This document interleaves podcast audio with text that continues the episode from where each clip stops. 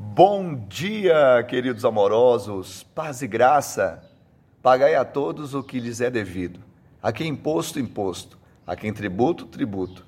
A quem respeito, respeito. E a quem honra, honra. Romanos 13, 7. Paulo escreveu essa carta aos cristãos romanos do primeiro século e eles estavam no centro do Império Romano, exatamente para ensiná-los, encorajá-los a lidar com a autoridade, mas também, sobretudo, com a honra. Quem vive debaixo da honra, vive debaixo de um preceito de Deus. Nós precisamos entender que há na nossa vida esse princípio, não só com as autoridades, mas também com as pessoas que nos cercam. Essa semana vamos aprender, vamos fluir nessa graça de Deus e vamos romper para o louvor da glória dele. Que ele te abençoe te dê uma semana de bênção e vitória, em nome de Jesus.